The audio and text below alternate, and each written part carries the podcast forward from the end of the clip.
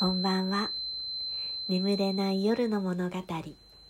り手のめぐみです。今日はどんな一日でしたか？今夜は追加配信でテーマネイティブアメリカンの古い壁画を短い時間でお送りします。私のとても個人的なお話、物語、どうぞお付き合いください。はい。えっと実は今日これからお話しすることって昨日の配信でお話しするべきだったメインエピソードです。ということで急遽追加配信ということにさせてもらったんですけどあの昨日の配信終えてからなんかすごい違和感があってなんだろうと思ってで朝になってやっとああメインのお話がないんだってことに気づきまして まるで豆大福食べたらあんこが入ってないじゃんみたいな状態ですよね。うんで次の配信に追加するかとか次の循環に差し戻すかとかもいろいろぐるりぐるり考えてはみたんですけど、まあ、結局今日あの追このお話だけテーマだけあの追加で配信するのがいいかなっていう結論に至りましてであの時間を持たせていただくことにいたします。えっと、昨日の配信で絶滅危惧種のことをお話しした時に私がちらっとこう旅先で出会ったことがあって思い入れがあってって言ってたと思うんですけどまさにその出来事だったんですね。でメインエピソードっていうのがあるスピリチュアルなグループのセドナツアーに参加した時のお話です。セドナっていうのはご存知ですかね？アメリカのアリゾナ州っていうところにある土地でネイティブアメリカンの聖地だったっていうふうに言われている場所です。まあスピリチュアルな仲間のツアーなんでそういうところを巡礼するような内容だったんですけど。うん。でツアー中にネイティブアメリカンの洞窟を訪ねることができるよってお話が急遽出たんですよね。でただその洞窟はまだ発見されたばっかりで保護もしなくちゃいけないのでツアー参加者全員は連れて行くことができませんっていう話でした。で行きたい方が手を挙げてでそれでもちょっと人数が多いのでくじ引きだったかじゃんけんだったかでさらに人数絞って連れて行きますっていう流れになってたと思います。実は私その希望者には手を挙げていなくてだから実際この目では洞窟とか壁画とかを見ていないんですね。なんであげなかったか希望者として手を挙げなかったかっていうとうーん私の悪い癖？たまにそういうことしちゃう。なんか遠慮がこう出る時があるっていうか。うん。まあ気持ちとしては行きたいは行きたいけどでも他の方優先した方がいいんじゃないかとか、まあ、もっともらしい言い訳をしてるんですけど。うん。当時ねスピリチュアルの界隈ではあのその時代を牽引するいろんなスターチャイルドとかね。あのインディゴチルデチルドレンとか。なんとかチルドレンとかって。そういうこう世代が生まれてるよみたいな話があったんです。でその洞窟を訪ねられるのはスターチャイルドだよねみたいな話がツアー中、まあ、仲間内で言われていたんですね。であの自分がスターチャイルドだと思わないししかもそういう話であるならスターチャイルドの方を行かせてあげないとみたいな風にあの自分の中では思っていたと思います。でもそのツアーメンバーの一人から「なんで手を挙げないんだ」っていう感じですごい非難の眼差しがあってでそれがすごい伝わってきてもうちょっとちょっとあれは嫌だった。すごい非難の眼差しが嫌でしたね。でまあ私もね自分で反省するところはあるんですよ。あのどうせくじ引くんだし自分が選ばれなかったとしても手を挙げるべきだったなっていう気持ちはあるので今もなんかそういう癖がうっかり出ないように気をつけないといけないなと思ってるんですけど ちょっと話それちゃった。えっ、と元の話に戻りますね。であの行く人が決まってで行かないメンバーは予定通りあのいくつかのグループに分かれてお買い物に行きました。私はお土産物屋さんで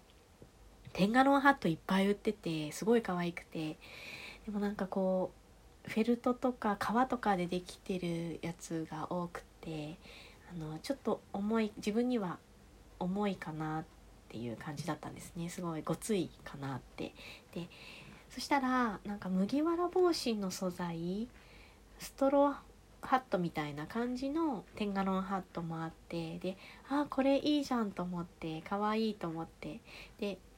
この旅の思い出の品にしようと思ってそれを買ってでかぶってであの昼食のねピザ屋でみんなで合流することになってたのでそこにしかもなんかお会計が長引いて遅刻していったっていう。なんかちょっとこう浮かれた感じ？分かりますかね？なんか私の状態。あのあーってバタバタして浮かれた感じでバタバタしてるっていう状態でその昼食会場ピザ屋さんに合流したんですね。でみんなであの洞窟行ったメンバーから写真を見せてもらってたんです「どうだった?」とか言って話聞いててで洞窟には壁画が描いてあったそうででその写真もデジカメの中に何枚かありましたで見たらねなんかこう輪っかがこう何重にも重なって的みたいになってるんですね。でその線の上にいろんな動物が描かれてるっていう壁画でした。私その壁画見て何気なくああ昔は動物ももっとたくさんいたんだろうなって思ったんです。そしたら心の中で思ったんですよ。そしたらね頭の中に「そうだよ。全部絶滅したんだよ」って声が聞こえて。その時足元の地面からもうすごい勢いっていうかなんかものすごい強いこう悲しみのエネルギーが自分の足元からガーって上がってきてでもう自分のその体を満たしてで涙になって溢れてくるっていうことが突然起こってなんかすごいびっくりしちゃって自分に自分に起こったことがその時もうどうしていいか分かんなくてでもすごいすごいエネルギーなんでそれが。すごいこう情動で自分で自分の体を支えきれないと思うぐらいのエネルギーでで思わず近くに座ってた方にね目で訴えてで手をねこうガッて握らせてもらってその方すごい戸惑ってたんですけどねでもでもそうでもしないとこうその悲しみに自分が飲み込まれてしまいそうなぐらいでっていうしばらくあの説明もできなくてただただ号泣してたっていうことがありました。周りもねなんかびっくりしたと思うんですよ。いきなり泣き出して この子はっていう。何が起こったんだろうっていう。でも私も説明する余裕もないしっていう。ただそれ見てたね近くに座ってたツアーの面倒を見てくださってたあのアメリカ人のカメラマンの女性がね「めぐみちゃんが地球のために泣いてる」って言ってくださったんですね。なんだろうどれぐらいの時間そうしてたのかその後どうしたのかって今全然記憶がないんですけどねうんこれが昨日お話ししたかったメインエピソードですえー、っとね昨日たくさんの生き物たちが絶滅の危機で胸を痛めてるっていう話を私したと思うんですね。でもちろんそのことに嘘はなくて胸痛胸が痛いなって思っている本当なんですけどでも自分のその思い以上にこうそのセドナで体を通過していった悲しみの記憶があってそれでこう増幅されてしまう感じがあるんですよね。うん、こうそれに対して何らか解決策であるとか答えっていうかまとめの言葉とかそういったものを私は持っているわけじゃないんですけど今もそうなんだけどなんか現実社会に生きていると本当に問題ばっかり見えてしまうことがあるって。でそういう時って大きな悲しみを感じるとこう自分が無力に思えてね消えてしまいたくなるっていうかなんか本当にこの世界って生きるに値する世界なのかなってつい考えてしまうっていうかね。なんていうか飲み込まれてしまいそうになる感覚。多分世の中にもそういう生き方いっぱいいるんじゃないかなって思うんですよね。そういうものを見ないふりをしたりとかその見すぎてこう力を失ってしまうっていうか。生きづらさを抱えているっていうかね、うん、でも思うのは、うん、なんかああいう風に私も数字とか使って言っちゃったんですけどついこう人ののね悲しみを想起させるようなことを言ってしまったりするんですけどね。でもそれでもそんな時はそんな時こそこう自分の愛するものとか大好きなもの人を思い浮かべてその人たちのね手をしっかりと握ってこの地上に自分をねつがつなぎ止めておかなくちゃいけないなって、うん、そのその人たちの手の温かさがきっと私を正気に戻してくれるっていう風に思うんですよね。たとえひどい世の中でも絶望しかないなんか 本当ななんでなんなのっていうぐらいなんでなのって思う世の中でも